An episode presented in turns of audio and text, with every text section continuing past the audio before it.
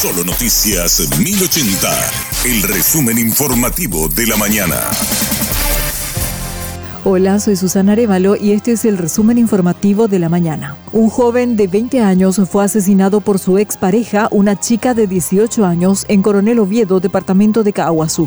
La joven quedó en el lugar y fue detenida. Según el fiscal Edgar Torales, la supuesta victimaria dijo que el disparo fue accidental.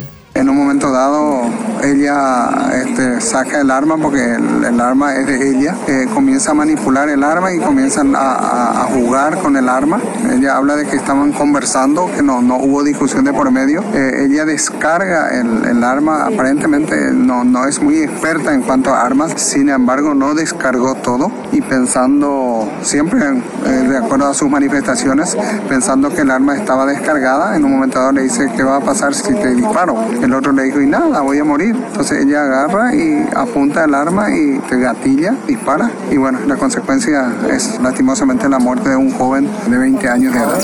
Un presunto motoasaltante murió en un enfrentamiento con la policía en Caacupemí, Areguá. Minutos antes asaltó a una señora quien pidió auxilio. La policía respondió de inmediato y tras una persecución, el presunto delincuente huyó a pie disparando contra la policía para cubrir su huida. La policía respondió y lo mató de un disparo.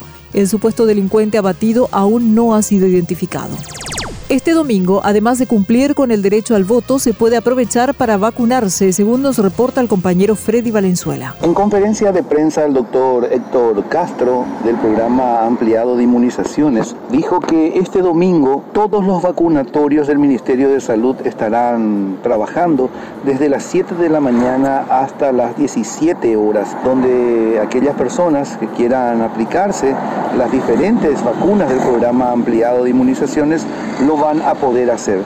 Sobre el día lunes feriado mencionó de que ese día sí los vacunatorios van a permanecer cerrados, pero en cambio van a hacer eh, visitas programadas que ya se tienen, como por ejemplo a comunidades indígenas y penitenciarías. El doctor Castro aprovechó también la ocasión para recordar que una muy buena cantidad de ciudadanos se están aplicando la vacuna contra la influenza. Para Radio Monumental, Freddy Valenzuela. El Departamento de Identificaciones de la Policía Nacional entregará cédulas hasta las 16 horas del domingo. Mañana, sábado 29, las oficinas estarán abiertas de 7 a 11 horas para trámites generales y hasta las 18 horas para la entrega de cédulas. El domingo se atenderá exclusivamente a las personas que necesiten retirar sus documentos de identidad de 7 a 16 horas.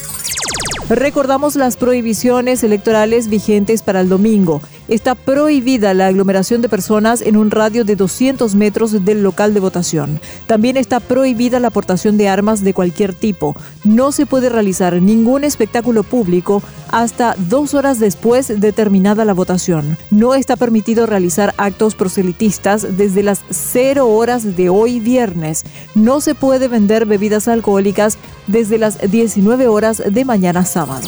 Hasta aquí el resumen informativo de la mañana. Que tengas muy buen resto de jornada.